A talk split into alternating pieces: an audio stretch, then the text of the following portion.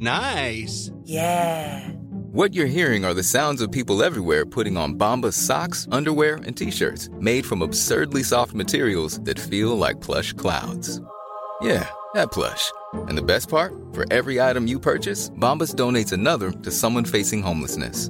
Bombas. Big comfort for everyone. Go to bombas.com slash ACAST and use code ACAST for 20% off your first purchase. That's bombas.com slash ACAST. Code ACAST.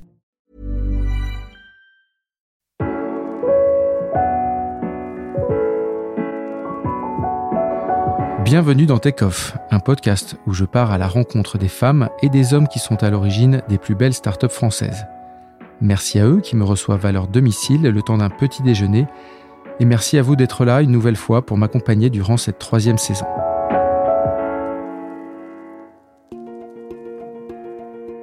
En me rendant chez Lucie Bache ce matin d'automne, le rythme du métro parisien et des paysages calmes qui défilent me rappelle la vitesse assourdissante avec laquelle notre monde change. Grâce à une simple appli créée pour aider les commerçants de son quartier à écouler leurs stocks alimentaires plutôt que de les jeter, cette jeune entrepreneur a permis de sauver 10 millions de repas depuis son lancement. Et c'est autant d'utilisateurs qui passent désormais par Too Good pour acheter des produits frais ou des repas dont la date de péremption approche. À moins de 30 ans, cette société est sa première incursion dans l'entrepreneuriat. Et au vu de sa croissance, ce pourrait bien être l'aventure de sa vie.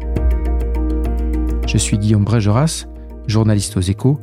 Vous écoutez Take et je vous souhaite de passer un excellent moment avec Lucie, fondatrice et PDG de Too Good To. La première question que je pose à euh, chacun de mes invités, euh, c'est ta routine. Est-ce que tu as une routine matinale déjà? Ouais, elle est euh, très courte, très efficace. Euh, avec moi, c'est toujours comme ça. Euh, en gros, je me lève vers entre 7h et 7h30. Je prends ma douche et je pars au bureau. Pas de petit déjeuner, Pas de petit déjeuner. Non, je fais tout mal. Non, souvent, ce que je fais, c'est du sport avant. Mhm. Donc, je me lève, je fais entre 15 et 30 minutes de sport intensif. Comme ça, je prends une douche froide Mhm. et je pars au bureau. Quel type de en sport? vélo. C'est vraiment euh, des exercices pour juste faire monter l'énergie euh, en moi, quoi. L'idée de se remuer le plus possible et, euh, et ensuite, parce que j'ai j'ai un problème de douche parce que j'ai pas de pression. Et quand elle est froide, il y a plus de pression. Donc, c'est une astuce. Et, et non, sinon, je- en fait, je trouve ça cool de se réveiller autrement que par prendre du café et d'être mort pendant les deux, premières journées, les deux premières heures de ta journée. Mhm. Donc, c'est vraiment l'idée de juste, a- dès que je me réveille, en fait, je, je suis à fond. D'accord. Et tu vas au, tu me disais, tu vas au travail euh, à vélo. Ouais. ouais. C'est un, un choix, c'est que. Euh, c'est un choix, c'est un bonheur, Ouais. euh, c'est un plaisir tous les matins. Ben, juste le métro, je, je suis assez allergique en fait. Je trouve que c'est très compliqué de se coller à tout le monde euh, le matin, euh, surtout quand il fait chaud.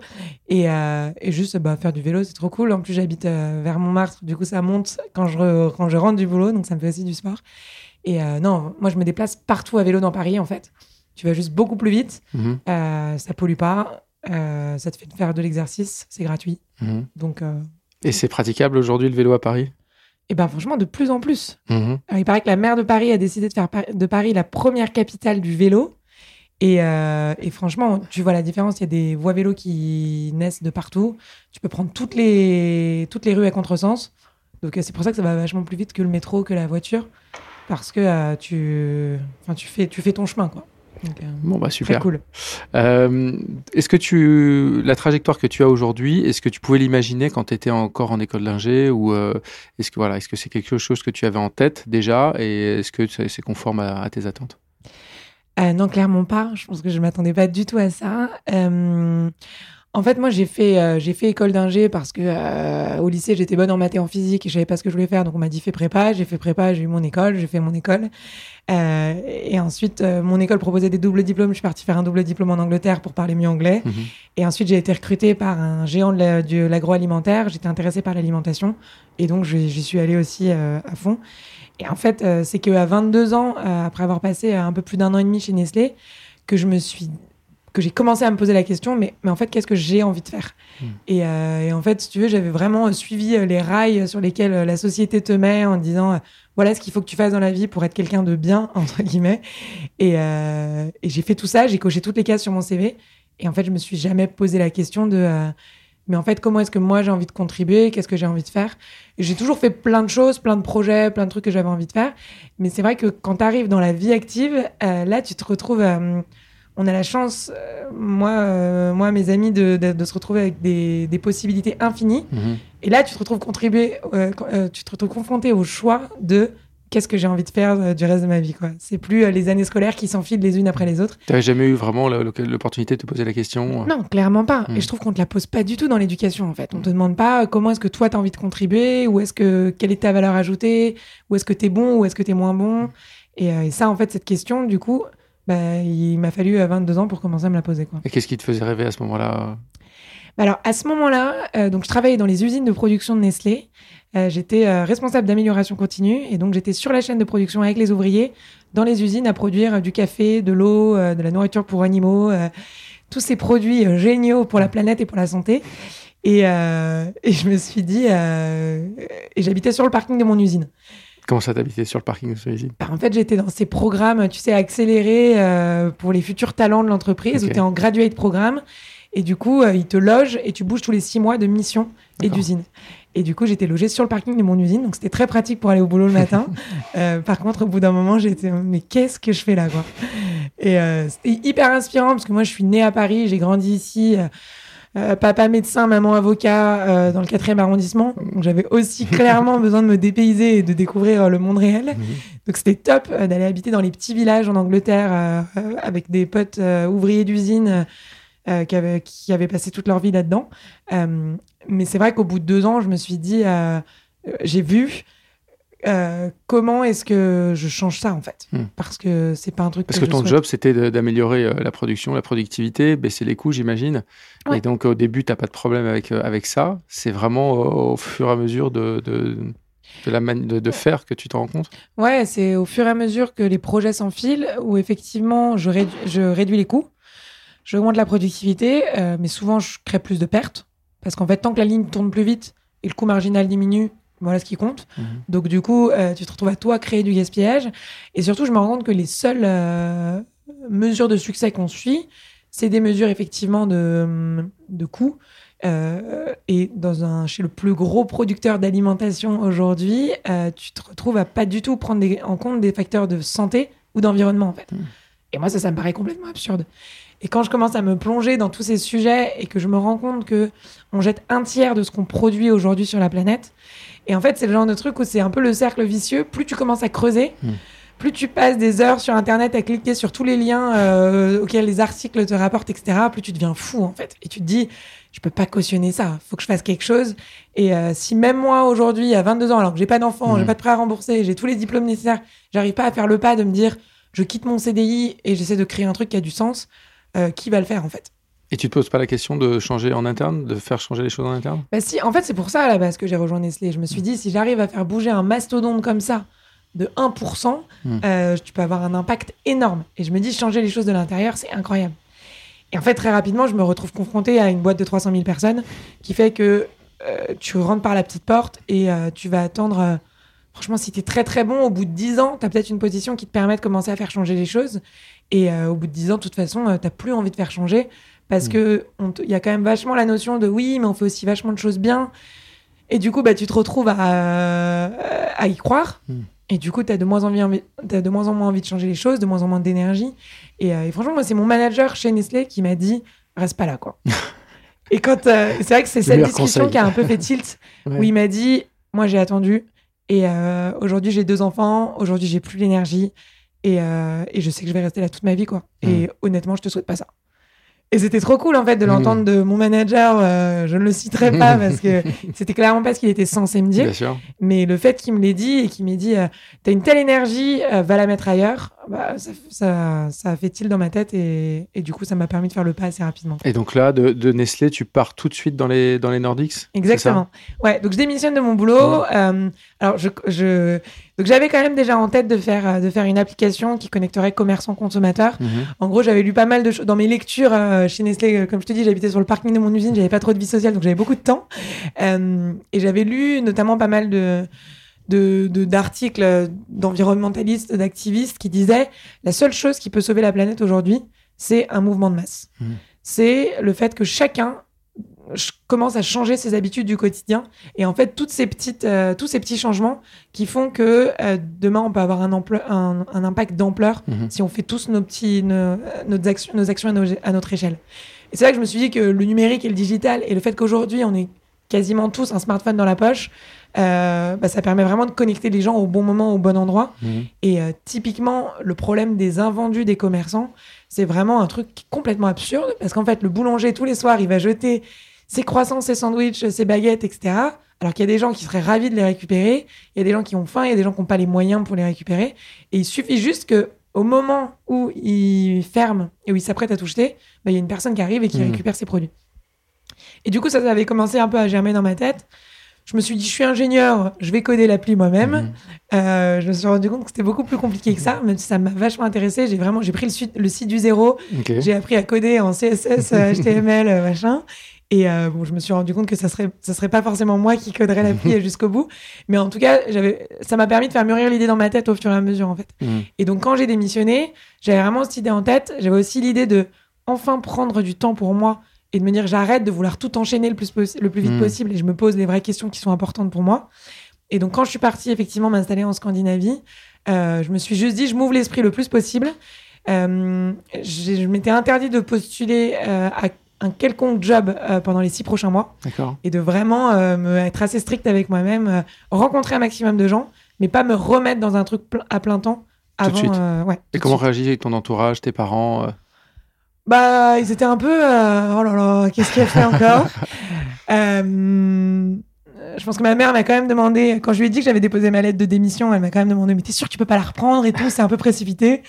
Moi, je suis assez. euh, je suis très, très, très impulsive. J'ai refait un test de personnalité récemment où on note plein d'attributs entre 0 et Mhm. 10 et j'ai 10 en impulsivité. Donc, si tu veux, quand j'ai un truc en tête, euh, en général, ça passe à l'action Mhm. deux minutes plus tard. Et c'est vrai que sur ma démission, j'étais assez euh, déterminée, quoi. Donc, euh, donc, ils ont pas hyper bien réagi, mais en même temps, encore une fois, j'avais tellement zéro risque, si Mhm. tu veux. Je me suis vraiment dit, si dans six mois, je me rends compte que c'était une bêtise, que en fait, c'est top de bosser pour une grosse boîte, etc. J'ai le CV qui fait Mhm. que je retrouverai hyper rapidement. Et donc, j'étais vraiment en fait dans une zone de. Enfin, j'étais j'étais assez à l'aise sur le fait que je prenais pas trop gros risques, en fait. D'accord. Et, euh, et du coup, je me suis dit, par contre, si je le fais pas aujourd'hui, je prends le risque de jamais le faire. Mhm. Et là, ce serait peut-être une bêtise. Et tu as des gens qui t'inspirent à ce moment-là un peu quand même? Alors, euh, bah, pour être tout à fait honnête, il y a un des trucs qui fait assez le titre dans ma tête aussi, c'est un discours de Steve Jobs aux étudiants de Stanford Mhm. qui dit, euh, qui parle de, de lui en fait et qui dit que la chance qu'il a eue dans sa vie, Mhm. c'est que très très tôt, il savait parfaitement ce qu'il voulait Mhm. faire et que du coup, il s'est pas posé de questions, qu'il a mis toute son énergie, toute sa passion, tout son, tout son temps à faire ce qu'il avait envie de faire. Donc, il a quitté l'école, etc. Enfin, il est allé assez dans l'extrême. Et il leur dit si j'ai un conseil à vous donner dans la vie, c'est que tant que vous n'avez pas trouvé votre passion, don't settle. Hmm. Et acceptez jamais de vous mettre dans une vie où vous n'êtes pas capable de dire de quoi vous êtes passionné. Par contre, le jour où vous trouvez votre passion, là, vous posez plus de questions non plus. Allez-y à fond et c'est là que vous serez successful, c'est là que vous serez heureux. Euh, vous, vous y gagnerez tout, quoi. Hmm. Et c'est vrai que je me suis dit, j'ai 22 ans, j'ai aucune idée de ce qui me passionne et ça, c'est pas normal. Donc, euh, donc ça, c'est un peu fait tilt. Et ensuite, en arrivant en Scandinavie, j'ai rencontré plein de gens géniaux. Et notamment, je me suis pas mal impliquée dans le réseau qui s'appelle WeShare, Mhm. d'économie collaborative. Euh, ils avaient euh, une antenne à Oslo avec une Française qui gérait ça d'une main de maître, Myriam Bourré, Mhm. que tu connais peut-être, qui est une nana incroyable, qui m'a énormément inspirée sur tous les sujets de l'alimentation aussi. Juste pourquoi la Norvège à ce moment-là? Parce que mon copain est norvégien. D'accord. Et je me suis dit, quitte, à, quitte à quitter l'Angleterre, j'ai pas forcément envie de retourner en, Fr- en France. J'ai la Scandinavie, c'est quand même hyper inspirant dans les sujets qui m'intéressent, qui Mhm. sont euh, l'environnement, euh, potentiellement l'alimentation, euh, etc. Ils sont assez proches de la nature. Et donc je me suis dit, si c'est la France ou la Norvège, bah, Mhm. autant commencer par la Norvège. Donc voilà. Et après, à partir de ce moment-là, j'ai commencé à lire plein d'articles et à écrire des, des emails aux gens en disant Hello, est-ce qu'on peut prendre un café? Et en fait, c'était vraiment l'idée de rencontrer un maximum de gens. Et c'est vrai que je me rappelle très bien notre première rencontre avec Myriam Bourré, justement, qui m'a, elle, mis en contact avec encore 15 000 autres personnes. Et j'avais enfin le temps, en fait, de rencontrer ces personnes, de creuser ce qu'elles me disaient, etc. Et donc, euh, et en fait, tous ces gens-là, je leur disais Est-ce que je peux aider? Hmm. euh, j'ai du temps, euh, vous n'avez pas besoin de me rémunérer, euh, allez-y. Et là, forcément, tu te retrouves impliqué dans 15 projets, parce qu'une ressource gratuite qui est prête à se mettre dispo euh, dès demain, ça court pas les rues. Et donc, du coup, je me suis retrouvée à organiser des conférences sur la blockchain, à me retrouver impliquée dans Open Food, Open Mhm. Food Network et à faire et à avoir des des dizaines de kilos de pommes de terre, de carottes locales qui étaient livrées chez moi, et du coup à rencontrer mes voisins de quartier qui venaient récupérer leurs fruits et légumes euh, chez moi. Du coup, je me suis retrouvée dans tout un tas d'aventures euh, géniales. Et, euh, et quand on avait la question, quand j'avais la question fatidique de et toi, du coup, tu fais quoi dans la vie? Ah, c'était toujours très compliqué. Enfin, c'est horrible de répondre à cette question quand Cette tu question est horrible quand déjà. t'es pas dans une box en fait.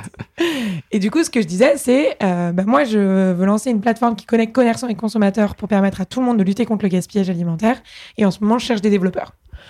Donc c'était aussi un peu mon point d'accroche et du coup ça me permettait encore une fois de bah, quand les gens me demandaient plus de détails sur l'idée de la faire évoluer dans ma tête Mhm. etc et au fur et à mesure en fait assez rapidement j'ai trouvé des gens qui étaient en train de faire exactement pareil que moi et qui cherchaient aussi euh, des, des gens euh, pour pour faire le, Pour accélérer le le projet. ensemble exactement et du coup bah très rapidement on a commencé à bosser ensemble Mhm. et c'est là que Too Good To Go est né euh, hyper vite en fait d'abord en Scandinavie D'accord. Et comment tu, est-ce que tu te poses la question euh, de savoir si c'est un projet euh, entre pas philanthropique, mais en tout cas plutôt tourné vers vers le- le- la philanthropie ou ou l'économie du partage, en tout cas sans avoir de volonté de forcément gagner beaucoup d'argent, ou est-ce que tu comprends tout de suite que tu peux en faire une vraie entreprise?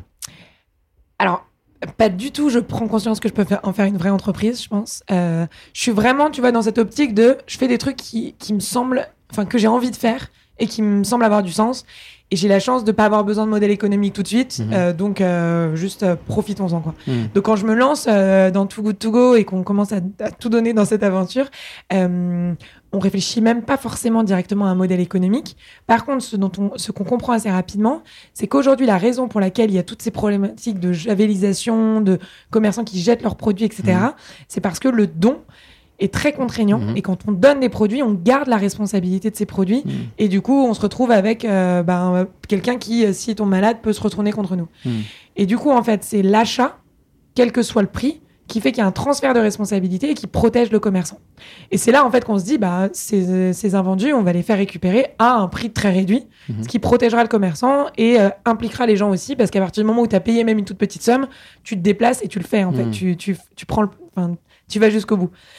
Et du coup, c'est à partir de là que que- qu'on crée vraiment le, le concept de Too Good To Go. Et quand on commence à réfléchir à un modèle économique, bah là, pour le coup, il est tout trouvé. Mm. Sur des produits qui partaient à la poubelle, euh, et donc le commerçant récupérait 0 euros, il récupère une petite somme. L'utilisateur, il paye beaucoup moins cher que ce qu'il aurait euh, payé habituellement. Et nous, du coup, on prend une commission sur cette somme payée sur l'application. Ce qui te fait que tu as vraiment un modèle qui est gagnant, gagnant, gagnant Mm. pour, euh, les, pour, le, pour les trois parties et qui peut vraiment avoir un impact d'ampleur sur le gaspillage alimentaire et donc sur l'environnement. Mm. Et du coup, et c'est vrai que souvent on me pose la question de, mais du coup, comment vous avez fait pour euh, définir le concept? Est-ce qu'il y a eu beaucoup d'itérations? Et quand je vois des entrepreneurs qui, au bout de deux ans, je suis encore en train de trouver le concept, je me dis, waouh, on a quand même eu vachement de Mhm. chance. De... En fait, le truc, c'est défini hyper naturellement, en fait. Et ton premier commerçant, tu, tu te souviens? Ah ouais, c'était euh, compliqué. euh, bah alors, donc mes premiers commerçants, en vrai, c'était en Norvège. D'accord. Après, je suis vite revenue en France aussi, notamment au moment de la loi Garot en février 2016, euh, où je me suis dit, on va parler du gaspillage alimentaire en 2016, il faut qu'on parle de Il y a un en momentum, fait. ouais. Ouais. Mhm. Donc, euh, donc, que ce soit en Norvège ou en France, c'était vraiment. euh, je pense que les premiers commerçants, ils ont plus signé parce que je leur faisais pas de la peine, mais tu vois, ils se disaient, bon, la pauvre fille, elle essaie de tout donner pour son projet, on va lui faire plaisir, ça nous coûte rien, on va y aller, quoi. Mhm. Mais en fait, clairement, ils y croyaient pas trop. hein. Moi, il y en a qui m'ont dit, franchement, ça fait 20 ans que je jette, il Mhm. n'y a pas de solution, je le sais. J'ai essayé d'appeler toutes les associations de Paris, euh, de France, euh, elles viennent pas. Euh, donc, euh, clairement, c'est pas vous, enfin, du haut de vos petites, euh, de vos 22 ans, qui allez révolutionner la planète, quoi. Et, euh, et du coup, c'est vrai que je leur ai dit, mais en vrai, ça vous coûte rien, essayez, euh, vous verrez bien, etc. Sans même moi y croire euh, complètement, parce que je l'avais pas. euh, Enfin, ça fonctionnait pas à l'époque. Mhm. On avait des problèmes de partout. euh. On a vraiment fait les choses à l'arrache, Mhm. je dirais. C'est un peu notre stratégie du début. C'est euh, c'est euh, même dans notre euh, dans notre définition, notre histoire, c'est vraiment go Mhm. et après think. quoi. Donc, si tu veux, il y a vraiment le truc de on a un MVP, on y va. Merde, les gens ils peuvent pas encore payer sur l'appli. Il y a des il y a plus de bugs que de d'expériences qui se passent bien. C'est pas grave, on continue. Et, euh, et du coup, c'est vraiment au fur et à mesure et avec nos commerçants, avec nos utilisateurs, que l'appli elle s'est créée et qu'elle s'est transformée au fur et à mesure. Quoi. Et tu, tu commences par des commerçants de quartier autour de, autour de chez toi Ouais. que- ouais. Donc Vraiment, des gens que tout le tu connais. quatrième arrondissement et le onzième à vélo. euh, et je frappais à la porte de tout le monde, quoi. même enfin des restaurants qui n'ont aucun sens à être chez Too Good To Go aujourd'hui parce que ils font tout à la commande et donc ils Mm. n'ont pas forcément d'invendu. Enfin, je savais, je savais rien en fait. Je, je j'allais dans les bistrots, dans les brasseries. euh, et alors qu'aujourd'hui, c'est des endroits où on va plus parce Mm. qu'on on sait que c'est pas eux qu'on peut aider, c'est plus ceux qui préparent Les en amont. ouais. Et, euh, et donc, du coup, euh, oui, je suis allée frapper à la porte de tout le monde. J'étais quand même en parallèle à, Paris et à Lille Mhm. parce que euh, pour moi, c'était très important de montrer dès le début que ce serait pas une appli parisienne, euh, bobo pour les gens du 4e et du 11e. Mhm. Euh, je pense que mon expérience dans, dans- au fin fond de l'Angleterre m'avait vraiment appris marqué, ouais. aussi le enfin fait comprendre les gens qui ont un peu cette euh, haine des gens qui habitent la capitale et qui ne pensent qu'aux gens qui habitent dans la capitale et du coup j'avais vraiment envie de montrer que l'idée c'était que ça se développe sur tout le territoire Mhm. et qu'on aille toucher tout le monde et donc euh, bah, j'ai pris Lille parce que je connaissais bien cette ville et que c'était à une heure de Paris Mhm. et donc je faisais des allers-retours et quand on a lancé on a lancé en parallèle à Paris et à Lille D'accord. Et comment tu fais pour aller euh, chercher tes premiers utilisateurs? Bah, ils viennent assez tout seuls Mon Ouais. je dirais- La je dis- magie Ma première utilisatrice, ma vraie, c'est ma mère, qui a, qui a acheté tous les premiers paniers qui pouvaient être sur l'appli, euh, qui a démarché les premiers commerçants. Enfin, c'est vraiment la, la première fan de l'appli. Euh, mais à part ça, euh, derrière, c'est euh, en fait le jour où on lance, c'est une catastrophe parce qu'on a même pas euh, 50 stores sur Paris et Lille réunis. C'est vraiment le tout début. Et je ne sais pas pour quelle raison, j'ai jamais compris pourquoi, mais on passe sur RTL à 5 heures du matin. Too Good To Go, euh, une appli qui permet à tout le monde de réduire le gaspillage, se lance dans toute la France, euh, télécharger La l'appli et sauver des repas. Donc là, si tu veux, on prend un pic de téléchargement, même à 5 heures du matin, euh, ça montre à quel point la radio Ouais. c'est puissant. Enfin, un pic, je sais même plus si c'était euh, 20 000, 2000 ou 200 000. Enfin, Mhm. c'était pas 200 000, Ouais. c'est sûr. Mais en tout cas, un truc euh, beaucoup trop gros pour ce qu'on peut supporter. Mhm. Et en plus, on dit dans toute la France, ce qui est complètement faux à l'époque. Et du coup, on se retrouve avec une étoile sur l'App Store, rien à côté de chez moi, c'est nul. Et si tu veux, la, la chute des notes de l'application, c'est incroyable à quel point ça va vite, quoi. Et comment tu gères ça, du coup? Mais je gère pas du tout, en fait. Euh, je, je sais pas quoi faire. Je demande à tous mes copains de mettre des 5 sur l'application pour essayer de remonter la note, mais ça remonte très doucement. Donc on, on est à 3,5 pendant longtemps euh, Ouais. dans les débuts de l'application. Donc après, c'est vraiment, je pense que Too Good To Go, c'est vraiment euh, formé et développé sur, euh, pour le coup, des ambassadeurs qui ont cru à fond. Mhm. La raison pour laquelle je peux aller si vite dans les différentes villes, c'est parce que j'ai des étudiants qui me disent mais c'est génial, faut absolument qu'on le mette à Bordeaux, à Nantes, machin, et qui tout simplement commencent à démarcher des commerçants complètement bénévolement euh, avec les pauvres flyers que je leur envoie euh, et qui passent leur samedi après-midi euh, après les cours à aller démarcher leurs commerçants de leur ville. Et moi, je viens deux jours à Bordeaux Mhm. et je les rencontre et on passe deux jours à fond et on lance la ville en fait. Et ça se fait vraiment comme ça au fur et à mesure, ce qui fait que dès la première année, on a une dizaine de villes euh, lancées sur l'application qui vivotent avec euh, les bénévoles qui aident euh, au développement de alors, chez combien de... T'es installé dans combien de villes en France aujourd'hui? Aujourd'hui, on a arrêté de les compter parce Ouais. qu'on est vraiment installé dans toutes les grandes villes et beaucoup de petites et beaucoup de campagnes. En Mhm. fait, aujourd'hui, on a 750 commerçants par mois qui nous contactent d'eux-mêmes. D'accord. Donc, si tu veux, ça, ça nous permet vraiment de mailler tout le territoire. Mhm. Euh, et euh, c'est vraiment le bouche à oreille et les médias qui font que aujourd'hui, j'ai vraiment eu un- ce moment où tu sais, as l'impression de pousser la boule en haut de la montagne Mhm. euh, en donnant toute ton énergie. Et d'un coup, en fait, tu arrives en haut de la montagne et la boule, elle commence à Mhm. tourner toute seule. Et, et c'est vrai que c'est à partir de 2018 où on a lancé en, en juin 2016. Mhm. On a poussé euh, à fond pendant un an et demi en se disant est-ce qu'on va un jour y arriver? Moi, j'avais peur d'embaucher des stagiaires de six mois en me disant c'est pas cool s'ils finissent pas leur stage et que dans trois mois on n'existe plus, etc. Et, euh, et fin de, euh, mi-2010 mi-2017, c'est le premier CDI. Mhm. Et après 2018, euh, là, ça commence vraiment à se développer. On sauve 500 000 repas en 2017, on en Mhm. sauve 3 millions en 2018. Euh, là, on en a déjà sauvé 4 millions et demi euh, dans le début de 2019. Et, euh, et du coup, oui, c'est vrai qu'au bout d'un moment, les choses commencent à, s'enchaîner les unes les autres. Aujourd'hui, on a plus de 5 millions d'utilisateurs. Mhm. On a 10 000 de- commerçants. France ou, En France uniquement, d'accord. Et euh, con- avec les autres pays, parce que tu es présente aussi. Avec euh, les autres pays, on en a 12 millions aujourd'hui. D'accord. Donc, et on est dans 13 pays en Europe. 13 pays en Europe. Ouais. Et euh, alors, comment tu gères la croissance? Parce que c'est une chose d'avoir une idée, de la faire germer, c'est une autre de gérer maintenant la croissance. Donc, tu es chef d'entreprise, tu as une quarantaine de salariés, c'est ça? 70 maintenant. 70 salariés, bon, ouais, Ouais. ça va encore plus vite que je l'imaginais. Euh, comment, comment tu gères ça au quotidien? Ouais, bah, c'est ça qui est hyper intéressant euh, dans l'aventure Too Good To Go, c'est que entre j'ai adoré mon job du début à aller convaincre les commerçants, à pas me poser de questions, à dire. Euh, et je crois que c'était Oussama euh, de, de Family qui disait ça justement. La différence entre un, entre un entrepreneur et un chef d'entreprise, c'est que quand tu es entrepreneur, ton boulot c'est de maximiser les opportunités. Mmh. Juste teste 10 trucs. S'il y en a un qui marche, c'est génial. Quoi. et alors que quand tu es chef d'entreprise, de plus en plus ton boulot ça devient de minimiser le risque. Mmh. C'est-à-dire que de plus en plus il faut prendre les bonnes décisions. Mmh.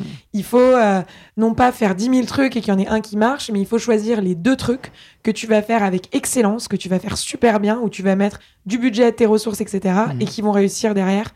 Euh, et là, c'est vrai que de plus en plus chez Too Good To Go, bah, on passe dans cette phase où on est moins on fait tout à l'arrache, s'il y en a un qui fonctionne, c'est trop cool, à, euh, bah, en fait, on doit faire les choses bien. Mhm. On a une réputation à tenir, entre mhm. guillemets.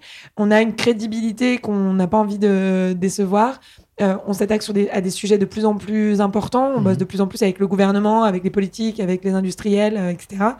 Et du coup, on a euh, bah, des, des, sujets sur lesquels on doit délivrer avec beaucoup plus de beaucoup plus d'ambition en fait. Mhm. Et donc moi, mon boulot, il a complètement changé entre le moment où je devais juste dire aux bénévoles merci beaucoup de m'aider, c'est trop cool, etc. à gérer une politique salariale, gérer le droit du travail, euh, gérer une stratégie, mhm. euh, gérer un budget. Euh, T'étais pas préparé à ça forcément Ah non, clairement pas. Moi après j'ai fait une école d'ingé euh, généraliste à Centrale. On nous apprend quand même pas mal à faire de la gestion de projet, je dirais mhm. plus que plus que de la spécialisation d'ingénieur. mais du coup, oui, à part ça, si tu veux, non, j'ai lu des livres et voilà quoi. Il y en a un qui t'a marqué Il y a quelque chose qui bah, euh, encore une fois, moi, je, pense que je gère euh, mon business, la boîte, avec le plus de sens possible. Et je dis toujours à mes employés, j'ai aucune envie de reproduire ce que font les grosses boîtes. J'ai envie qu'on crée notre boîte qui mhm. fait du sens et qui fait que, euh, bah oui, au début, effectivement, on se disait, en fait, si tu as déjà ton ordi perso, est-ce qu'on va vraiment t'acheter un ordi pro? Alors mhm. qu'en fait, que tout le monde ait deux, deux ordi et deux téléphones dans le monde, ça fait pas du bien à la planète, c'est hmm. juste débile en fait. Donc euh, comment euh, tu réfléchis? Donc c'était vraiment l'idée, nous, une de nos valeurs, aujourd'hui on a quatre euh, valeurs qui forment notre ADN, l'ADN d'un Waste Warrior chez Too Good hmm. To Go. Et l'une d'elles, c'est d'être créatif et d'être créatif dans tout ce qu'on fait en fait, et notamment dans la boîte qu'on construit. Donc je me suis pas beaucoup inspiré de Frédéric Laloux hmm. et de l'entreprise Libérée. et de vraiment donner le plus possible de responsabilité et d'ownership à l'équipe et de me dire si moi je deviens le point bloquant, le bottleneck de la boîte, c'est que j'ai raté quelque chose en fait. Hmm. Et donc, il y a toujours cette idée de se dire tout ce que je fais, est-ce que soit j'adore le faire, soit j'ai une énorme valeur ajoutée à le faire moi, soit j'ai vraiment personne d'autre qui, qui puisse le faire. Mais sinon, en fait, euh, je m'assure qu'il y ait quelqu'un d'autre qui le fasse en fait. Et, euh, et, ça, ça marche assez bien pour nous permettre effectivement ce truc d'hyper croissance et le fait que bah ouais, on, on, on, se développe à toute allure. Euh, il faut que euh, chaque manager hmm. apprenne à euh, empower son équipe. Et notre mission chez Too Good To Go, c'est inspire and empower everyone to take action against hmm. food waste. Mais ça marche aussi pour les employés, c'est les inspirer, les engager et leur donner la possibilité de passer à l'action d'eux-mêmes, en fait, sans demander à leur N hmm. plus 4, comme dans les grosses boîtes, s'ils peuvent le faire. Quoi. Et euh, il y a quand même, j'imagine, parmi tout ce que tu fais, des choses qui ne sont pas forcément euh, plaisantes au, quotidien. Est-ce que tu qu'est-ce qui vraiment, qu'est-ce qui t'embête aujourd'hui au quotidien? Qu'est-ce que tu n'aimes pas faire? Bah, tous les trucs qui sont vraiment de la gestion de boîte, typiquement la compta, euh, la partie légale. Mhm. je pense que ça, c'était une de mes erreurs au début, c'est que je me suis pas entourée assez vite des bonnes personnes. Mhm. Si tu veux, j'avais, j'ai pris la start-up qui fait de la comptabilité euh, pour tout compris pour 90 euros par mois et j'étais trop contente de payer pas cher. Mm. Et en fait, c'est une connerie. Euh, il faut trouver les bons, les personnes qui vont t'accompagner euh, du début jusqu'au jusqu'au bout. Et, mm. et ça, c'était. et donc aujourd'hui, je me retrouve encore à, à, faire des trucs moi de comptabilité où il faut que je renvoie les factures. C'est pas du tout, je suis pas du tout organisée, donc c'est pas du tout trié. Mm. Donc je perds vachement de temps là-dessus et c'est complètement débile. le droit du travail, j'en parlais, mais c'est un puits sans fond d'énergie et de temps pour comprendre comment ça fonctionne, comment il faut faire les choses, à quel point le droit du travail n'a pas évolué et n'est pas adapté aux startups aujourd'hui. Mmh. Donc, euh, ouais, tous ces trucs de règlement intérieur, mmh. de euh, noter ses heures quand tu es aux 35 heures pour être sûr que, ouais, de tenir un cahier des horaires pour tous les employés. Oui, il est arrivé à 8h45, il est reparti à 17h45, machin. Alors qu'on veut donner plus de flexibilité possible aux gens et que juste ils organisent leurs propres agendas mmh. parce que on n'est pas qui sommes-nous pour leur dire à quelle heure ils doivent se mhm. réveiller et à quelle heure ils doivent partir, quoi. Donc tous ces trucs euh, qui sont un peu frustrants. Euh, mais sinon, non, c'est passé beaucoup, je passe beaucoup, beaucoup de temps avec l'équipe. Et Mhm. ça, j'adore. Et ça fait, c'est ça aussi quand tu montes ta boîte, c'est que tu bosses avec les gens que, qui t'inspirent, euh, que t'aimes, que t'admires, que tu respectes au quotidien. Et ça, c'est vraiment un gros plaisir. Et ensuite, c'est toujours se dire comment est-ce qu'on va plus loin, comment est-ce qu'on a plus d'impact. Et la beauté du modèle économique de Too Good To Go, c'est qu'il est totalement aligné avec notre impact écologique, en fait. Donc, je me pose jamais la question de. En fait, je suis hyper mauvaise si tu me demandes euh, mon coût d'acquisition client, mon LTV, mon ROI. euh, tout ça, c'est pas des KPIs que je regarde. Je regarde juste. Je sais que j'ai un modèle qui tient la route. Mhm. Et du coup, je me dis juste comment est-ce qu'on peut sauver le plus de repas le plus vite possible? Comment est-ce que de 10 000 commerçants, on passe à 150 000 commerçants qu'il peut y avoir en Mhm. France le plus vite possible? Et du coup, euh, je suis totalement euh, aligné avec ce que je fais, avec ce que j'ai envie de faire. Quoi. Et alors, parlons justement de. Tu parles du modèle économique. Le jeu des startups, c'est effectivement de l'hypercroissance, d'alimenter cette hypercroissance grâce à des fonds.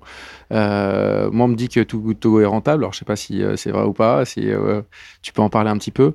En tout cas, comment tu finances au tout début l'aventure? Et aujourd'hui, quelles sont les options?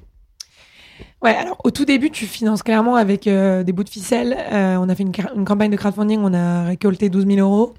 Euh, on a toujours développé l'appli en interne, donc Mhm. avec des associés directement. Mhm. Donc clairement, au début, moi, je passais énormément de temps à me dire ah, ce fournisseur de flyers, il est 10 euros plus cher, donc machin, parce que je payais tout avec mon argent de poche. tu vois. Mhm. Je me suis pas rémunérée pendant un mois, un an et demi. J'habitais chez mes parents, Mhm. donc c'est juste tu dépenses le moins possible. Je pense que c'est comme ça que tu finances au début. Et on a eu énormément de chance d'avoir déjà une marque B2C Mhm. euh, qui parle à énormément de monde et qui fait que, moi, si tu veux, mon budget marketing pendant un an et demi, euh, alors qu'on a, on a, récup- on a eu plus de 2 millions d'utilisateurs, c'est zéro en fait. C'est juste les médias qui Mhm. parlent de nous et c'est, on n'a même pas une responsable presse. Enfin, tu vois, c'est juste, ça se fait assez tout seul. Donc, je ne sais pas si ça c'est réplicable à beaucoup de, de Mhm. boîtes, mais nous on a eu énormément de chance là-dessus.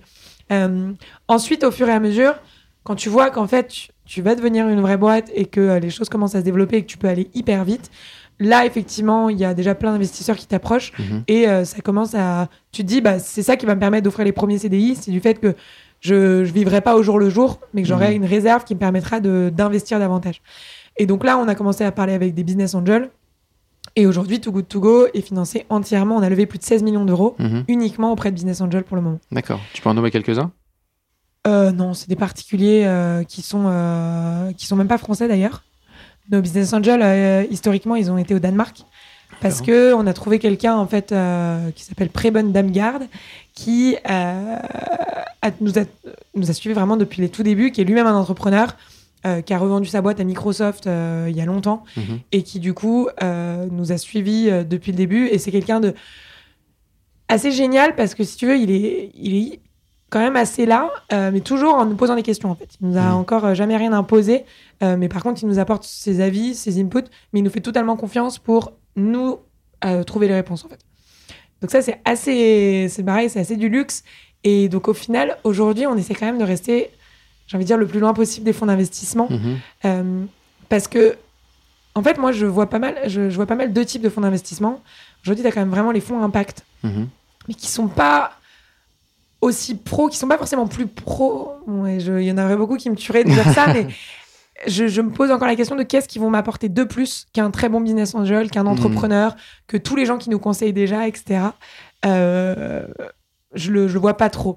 Et après, tu as les fonds, les énormes fonds, euh, tu vois, euh, de, de réputation mondiale Ouais. qui peuvent t'apporter énormément d'expertise, qui ont des équipes entières, qui vont te faire Mhm. des analyses, qui vont te faire, euh, qui vont apporter plein de choses que nous on ferait sûrement pas, Mhm. euh, qui vont t'apporter des contacts aussi, notamment, euh, tu vois, aux États-Unis, quand on, Mhm. si on parle d'aller aux États-Unis, est-ce que c'est le bon partenaire, etc., pour ouvrir les portes? Peut-être, mais aujourd'hui, on ne trouve pas ce genre de fonds d'investissement qui ont compris ce que c'est que de monter une boîte à impact et qui vont euh, nous laisser continuer à faire tout ce qu'on fait en termes de politique, en termes d'éducation, en Mm. termes de d'inspirer les gens, de les engager, de faire changer les habitudes du quotidien.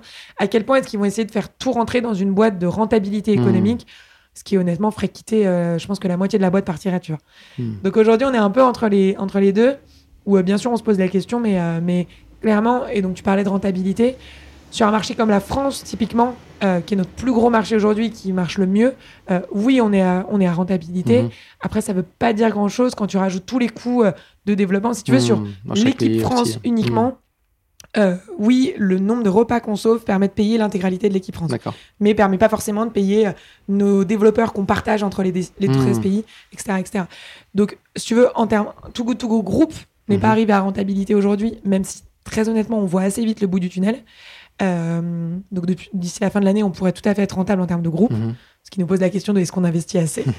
Euh, mais, euh, mais, mais voilà, en tout cas, on a un modèle économique qui est fort. Et après, la rentabilité, c'est pas forcément ce qu'on cherche aujourd'hui. Tout de suite, ouais. Mm. Ouais. Tu parlais, tu évoquais les politiques tout à l'heure. C'est vrai que c'est un sujet qui les a concernés. En tout cas, on a vu avec la loi passée en 2016 sur la lutte contre le gaspillage. C'est quoi ton- ta première euh, rencontre avec le monde politique Mm. et euh, comment tu arrives à ma- manager euh, cet aspect-là? Est-ce que c'est bien Ouais. ou pas d'entretenir des relations? Ouais, bah pour moi, c'est essentiel en fait. Si Mm. on veut arriver à nos fins, entre guillemets, qui sont de vraiment réduire le gaspillage alimentaire, on vit quand même dans un pays où le gouvernement français a mis un objectif de réduction du gaspillage alimentaire de 50% d'ici 2025. Mhm.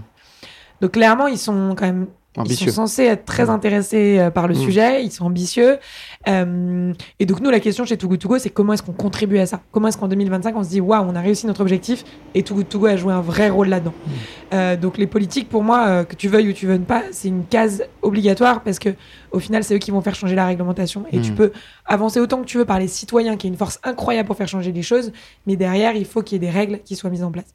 Donc nous, notre premier cheval de bataille, ça a été très vite les dates de péremption Mhm.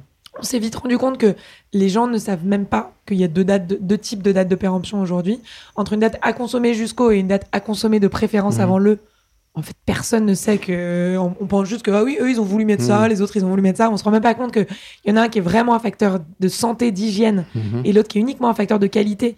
Où, euh, quand tu as une date à consommer de préférence avant le, bah oui, ton biscuit va pouvoir être un petit peu plus mou. Euh. Il va sentir différemment. Peut-être que la, la couleur va changer un tout petit peu. Donc, c'est uniquement ce qu'on appelle des propriétés organoleptiques. Mhm. Donc, le goût, l'odeur peuvent changer, mais absolument en aucun cas tu mets en danger ta santé. Alors que euh, sur euh, une date limite de consommation, euh, sur de la viande, du poisson, là, pour le coup, il y a, il y a des risques de bactéries, de Mhm. développement de bactéries. Et donc, typiquement là-dessus, aujourd'hui, les dates de péremption, elles sont responsables de 10% du gaspillage alimentaire en Europe. Donc, C'est énorme. Et euh, dans, un, dans des pays anglophones où tu as le use by vs le best before, Mhm. qui sont quand même plus distincts l'un de l'autre. Nous, on a, cho- on a choisi bon en France de traduire le best before par le à consommer de préférence avant le, plutôt que le meilleur avant. Mhm. Alors ça, va comprendre pourquoi, je sais pas. Mais en tout cas, euh, on se dit que d'une part, il faut clarifier la différence. Et en fait, quand tu creuses le sujet des dates de péremption, il y a énormément d'absurdités. Mhm. Personne ne sait pourquoi est-ce qu'on définit euh, 12 jours de date ou 15 jours de date. C'est les industriels, en fait, qui, c'est les fabricants qui définissent les dates d'eux-mêmes. Il n'y a absolument aucune euh, règle autour de ça. Pas de contrôle non plus pour voir Pas si, de euh, contrôle ouais. non plus. Mhm. Et du coup, en fait, effectivement, ça devient tout de suite euh, un truc assez absurde. Et le problème de mettre une date, les dates de péremption, ça devient obligatoire à partir de 1983. Donc c'est hyper récent, récent, en fait, ouais. si tu veux. Mhm. Avant, euh, il n'y avait pas de date et nos grands-parents, euh, ils savaient faire la différence entre un truc qui est encore bon à être mangé Mhm. et un truc qui est pas bon à être mangé. Tout simplement parce qu'ils avaient un nez au milieu du visage, donc ils sentaient le produit. Ils avaient des yeux, donc ils l'observaient. Ils avaient une bouche, donc ils le goûtaient. Mhm. Et en fait, typiquement, un yaourt, Mhm. pour savoir s'il est encore bon ou pas, déjà tu l'ouvres. Il faut l'ouvrir, ouais. Euh, clairement, s'il sent, enfin, s'il est plus bon, tu le sens, mais tout de suite. Et euh, si tu veux, si t'es un peu aventurier, bah, tu goûtes le yaourt et là, tu vas voir si t'as envie de le manger ou pas, en fait. Sachant que le yaourt, c'est un, procédé qui est issu de la fermentation. Donc, euh, euh, genre, c'est pas, il y, a des- il y a des bactéries dans un yaourt, en fait. Enfin, bref, tout, ça qui, qui nous fait dire chez Too Good To Go que on est quand même hyper déconnecté de notre alimentation aujourd'hui et qu'on a envie de reconnecter les gens avec, euh, avec ce qu'ils mangent au quotidien. Mhm. Euh, parce que oui, ce que tu manges au quotidien, c'est un impact direct sur ta santé, c'est un impact direct sur l'environnement. Et aujourd'hui, tu veux, il y a encore des gens qui se disent euh, Ah, donc vous pensez que la santé et l'alimentation, c'est lié? Non. Oui. Ah si, si, je te jure qu'il y a des gens qui se posent la question de bah, quand tu as un cancer au bout de... de- quand tu as un cancer dans ta vie, est-ce que ça peut être dû à ce que tu as mis dans ton corps toute ta vie? Mm. Oui, oui, c'est très possible. Donc, euh, donc voilà, on fait pas mal de sensibilisation là-dessus. Et du coup, nous, on va chercher les industriels pour, leur- pour les inciter à le faire. Mhm. Et l'idée, c'est vraiment de montrer que c'est possible et ensuite de faire jurisprudence et de faire que ça, ça devienne la réglementation. Mhm. Et donc aujourd'hui, là, on, on- on bosse sur un pacte sur les dates de péremption avec des industriels, des fabricants, des distributeurs, des consommateurs Mhm. euh, et notamment le gouvernement donc en la personne de- du ministère de l'Agriculture et de l'Alimentation et du ministère de la Transition écologique. Euh, on a notamment Brune Poisson qui est franchement euh, qui fait bouger énormément de choses Mhm. et, euh, et qui nous soutient là- là-dedans. On a Didier Guillaume qui nous soutient aussi. Et donc ça, euh, encore une fois, pour moi, au bout de trois ans, pouvoir arriver euh, à ce niveau de discussion. Mhm. Euh, Aujourd'hui, on se fait auditionner par le Sénat pour l'Assemblée nationale euh, sur la loi, euh, sur le projet d'économie circulaire qui va sortir, euh, qui s'applique pour l'instant au gaspillage non alimentaire. Nous, on dit, mais il faut qu'il s'applique aussi au gaspillage alimentaire. ils, ils- ils te prennent au sérieux quand tu vas les voir. Enfin, c'est quand. En fait, si à partir du moment où c'est eux qui nous demandent de venir, Ouais. euh, oui, clairement, euh, je- ils nous prennent au sérieux. Après, on verra ce qui, ce qui se passe dans le Hmm. projet de loi euh, quand, il, quand il sort et qu'il arrive devant l'Assemblée nationale. Mais Tu on sens pas un décalage encore que- quand même de culture euh, non, Ça s'est réduit quand même? honnêtement, le gouvernement aujourd'hui, ils sont quand même très preneurs d'acteurs comme nous qui allons leur mâcher le travail, entre guillemets. Tu vois, nous, on a sorti un livre blanc sur les dates Mhm. de péremption avec des recommandations hyper claires. Aujourd'hui, autour de la table, on a des euh, intermarchés, des carrefours, euh, des casinos. Euh, tu veux, on a des acteurs qui pèsent. Et donc, si on arrive à mettre tous ces distributeurs d'accord, plus euh, des, des fabricants euh, comme, comme Danone, euh, Mhm. comme. euh, euh, comme euh, je, je les ai plus tous en tête, mais tu vois, des, des, des gros Hmm. Et que eux font consensus en disant ok on signe ce pacte un peu Mhm. comme on l'a vu pour le pacte plastique alors après il, il aurait pu aller beaucoup plus loin mais enfin non je pense qu'aujourd'hui il y a vraiment on le sait il faut faire plein de choses en termes de changement climatique. Euh, quand on a un objectif de réduire de 50% le gaspillage alimentaire bah, si les dates de péremption y contribuent c'est pareil il faut y aller. Mhm. donc je pense que ils sont assez preneurs en fait de, de gens qui vont les aider à euh, aller dans la bonne direction quoi. Et alors que euh, là où le gâchis ou le gaspillage alimentaire est l'un des plus importants, j'imagine, c'est aux États-Unis. Ça doit être aux États-Unis? Pas forcément? Non, pas, forc- pas forcément. Euh, en fait, euh, aux États-Unis, oui, c'est assez énorme, mais en Europe, on est, on est assez champion aussi. hein. Mais donc, euh, ma question, c'est quand est-ce Ouais. que tu vas y aller? Ouais. Si tu vas y aller. Alors, forcément, en fait, le, notre ambition chez Too Good To Go, c'est de développer un mouvement mondial de lutte contre le gaspillage alimentaire. Donc, on a vraiment des ambitions globales et, euh, et forcément, les États-Unis, en termes, moi, pour moi, pour deux choses. D'une part, parce qu'effectivement, c'est un marché qui est énorme, où il y a énormément de gaspillage alimentaire, où il y a énormément de malbouffe, où il y a aussi le problème de faim. Mhm. Euh, la faim aux États-Unis, c'est un problème qui Mhm. est énorme. Et donc, si un jour on va aux États-Unis, on se pose aussi la question de comment est-ce qu'on repense le concept euh, pour vraiment aussi aller plus loin là-dedans dans Mhm. notre lutte contre la faim. On le fait un peu en Europe, mais, euh, mais pas assez pour l'ampleur du problème aux États-Unis. Donc il y a ça qui nous intéresse, le fait d'aller là-bas, mais aussi l'idée de, de faire, euh, de prouver quelque chose, de prouver, de, de, de montrer un, en symbole que euh, aujourd'hui c'est possible de monter une boîte à impact Mhm. qui tient la route, qui a un vrai modèle économique. Euh, quand on regarde euh, la valorisation de Too Good To Go, on peut euh, espérer être une licorne dans les prochaines années. Mhm. Et si on arrive à montrer aux États-Unis que les licornes vertes, ça existe aujourd'hui et que tu peux monter une boîte en ayant sincèrement et très honnêtement un vrai désir d'impacter positivement l'environnement et en ayant un modèle économique qui te permet aussi de monter, monter une boîte euh, qui, peut être, euh, qui peut être énorme, pour moi, le symbole que ça montre euh, au monde capitaliste et à tous ces financiers qui sont notamment beaucoup aux États-Unis et à tous ces entrepreneurs qui sont aux États-Unis, c'est incroyable en termes d'aller faire changer les choses Mhm. et que demain, en fait, il y ait beaucoup, beaucoup plus d'entrepreneurs ambitieux qui veulent lancer des boîtes à impact parce qu'on prouverait que ça marche aujourd'hui, en fait. Et on vient de voir des jeunes entre- entrepreneurs ou futurs entrepreneurs viennent te voir aujourd'hui pour, euh, pour lancer leur projet? Ouais, beaucoup. Euh, malheureusement, beaucoup trop pour le temps que j'ai à allouer aussi. Euh, mais oui, c'est clair. Aujourd'hui, on le voit même dans des, des incubateurs comme Make Sense et tout. Enfin, Mhm. il y a énormément d'incubateurs qui se développent sur l'impact uniquement et qui sont en train de, de se développer à toute allure. Euh, beaucoup d'incubateurs qui ne sont pas montés pour ça aussi rajoutent vraiment des branches entières Mhm. sur les boîtes à impact. Euh, oui, je, je pense que ça va au-delà des entrepreneurs. En fait, aujourd'hui, les gens ont envie de redonner du sens à leur quotidien, ont envie de faire des boulots de sens, euh, ont envie de, de changer les choses. Et, et du coup, bah, notamment les entrepreneurs, ils se, ils se développent de plus en plus là-dedans. Je pense que c'était Frédéric Mazella qui disait aujourd'hui, c'est une honte de créer une boîte qui n'a pas un impact positif sur la société. En fait. Et donc, tu vois, on en est arrivé à ce stade Mhm. où euh, c'est plus possible de. Enfin, en fait, oui, monter des logiciels SaaS, etc., machin, euh, c'est bien, mais est-ce que c'est vraiment là-dedans qu'on a tous envie de mettre notre énergie aujourd'hui, quoi? Bon, certains vont en écoutant ça vont être ravis. Euh, aujourd'hui, donc, tu, tu- on a commencé la conversation. Tu me disais que tu, tu te cherchais, euh, en tout cas, euh, voilà. Donc aujourd'hui, j'imagine que tu t'es trouvé professionnellement, tu as, trouvé ton- ta voie et ton ambition. Ton entourage, il pense quoi aujourd'hui? Quel regard il a? Bah, je, je pense qu'ils sont amusés en fait. Ils prennent que- au sérieux quand même ou pas? Encore? Ouais, ouais. Alors, ils me prennent au sérieux, mais pas trop. Et en même temps, j'ai pas envie qu'ils me prennent trop au sérieux.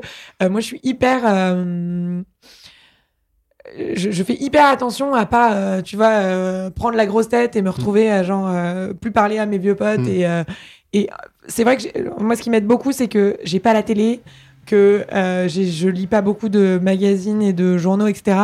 Et que du coup, pour moi, aujourd'hui, passer à la télé, euh, rencontrer plein de gens. euh, important entre guillemets, euh, ça fait plus partie de d'accomplir la mission que euh, et donc je le fais plus en tant que porteuse du message de Too Good To Go Mm. que en tant que Lucie Bache en fait. Et Mm. du coup, euh, je, je détache vachement l'un et l'autre.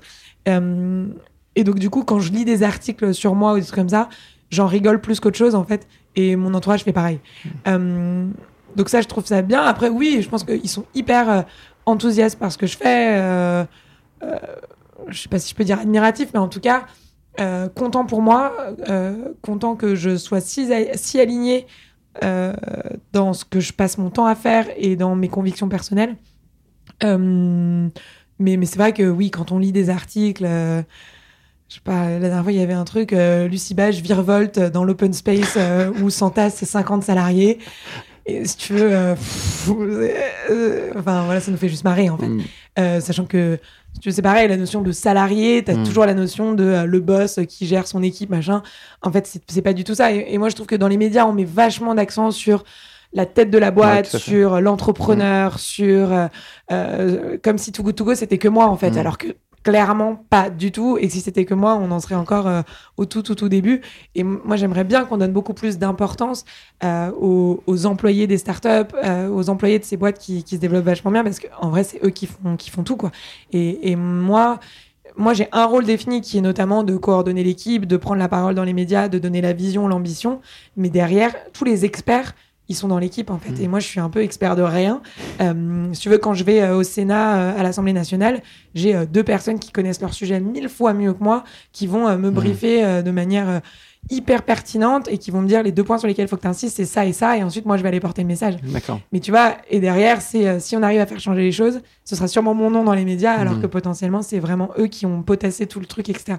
Donc, euh, je. Et je pense que ça, c'est important de le dire, en fait, parce que souvent, euh, du coup, quand, quand tu es entrepreneur et quand tu es à la tête, tu te dis que limite, il faut que tu sois euh, la personne qui connaisse tous les sujets. euh, c'est toi qui gères la partie growth euh, dans ta boîte, c'est toi qui gères la partie affaires publiques, c'est toi qui gères la partie recrutement. Alors qu'en fait, c'est juste impossible Mm. et on n'est pas des surhommes ou des surfemmes. Et, euh, et en fait, ce qui fait qu'on est si fort aujourd'hui, c'est toute l'équipe qui est derrière, en fait. Et alors, une dernière question autour de l'avenir de Too Good To Go. Est-ce qu'on peut imaginer que euh, Too Good To Go, ça peut s'appliquer à plein de choses, au-delà de l'alimentaire? Euh, Yuka euh, a élargi son application aux produits cosmétiques. Est-ce que Too Good To Go peut s'élargir à d'autres produits? C'est le, le- le dilemme du quotidien. Euh, oui, clairement. On a, je te le disais, on a une communauté de 5 millions d'utilisateurs aujourd'hui. On a une plateforme qui fonctionne. Euh, donc, on se pose la question tous les jours. Là, surtout quand on voit tout ce qui se passe sur l'industrie du vêtement, qui est quand même une Mhm. industrie hyper polluante. Euh, comment est-ce que demain, tu trouves beaucoup plus de produits que des produits alimentaires sur Too Good To Après, euh, encore une fois, on parlait de stratégie tout à l'heure. Euh, ce qui est important, aujourd'hui, on a énormément d'opportunités chez Too Good To Go parce que oui, on pourrait dupliquer ce qu'on fait sur l'alimentaire à tout un tas d'industries. Mhm. Euh, ce qu'on fait sur les commerçants de quartier, on pourrait aussi le dupliquer sur toute la chaîne alimentaire. En fait, Mhm. du gaspillage alimentaire, il y en a tout au long de la chaîne. Comment est-ce qu'on va aider euh, les usines les... Moi, j'ai vu énormément de gaspillage alimentaire chez Nestlé. Comment est-ce que demain, on les, on les aide? Tous les producteurs et tous les fruits et légumes moches qui partent même pas le calibre, comment est-ce qu'on les aide eux? Les consommateurs, il y a 30% du gaspillage alimentaire chez, chez le consommateur. Comment on les aide davantage donc il y a vraiment le soit on s'étend de manière euh, horizontale, soit on s'étend de manière verticale, d'un sens ou d'un autre. Euh, mais il y a aussi le, on est vraiment focalisé sur l'expansion géographique aussi Mhm. aujourd'hui. Donc la question c'est plus vers où on va. Et, euh, et c'est vrai que l'alimentaire c'est quand même ce qui nous paraît le plus urgent, qui est quand même ce qui nous paraît le plus absurde. Euh, aujourd'hui il y a des, des millions de personnes qui ont faim Mhm. chaque jour et on jette un tiers de ce qu'on produit sur la planète. Donc c'est vrai que pour l'instant on se demande, euh, enfin voilà, on n'a pas vraiment pris de décision, mais est-ce que on a envie d'être hyper gourmand et d'aller tout chercher ou est-ce qu'on a envie d'être hyper focus et de faire très très bien notre travail sur un sujet en fait? Et ça c'est un peu le, le choix, euh, le, le dilemme cornélien parce que clairement tu as envie de faire les deux mais, euh, mais c'est pas sûr qu'on puisse faire les deux et du coup euh, peut-être que ce serait plus sage de rester focus et de, de vraiment mettre fin au gaspillage alimentaire. Bon, bah, histoire à suivre. Merci beaucoup, Lucie. Merci à toi Bonne journée. Vous venez d'écouter Takeoff, un podcast des échos. Et c'est terminé pour aujourd'hui. Vous pouvez retrouver euh, ce podcast euh, disponible sur toutes les plateformes de téléchargement et de streaming. L'émission a été réalisée par Willy Gann, chargé de production et d'édition Michel Varnet. Pour toute l'info des échos, retrouvez-nous sur leséchos.fr.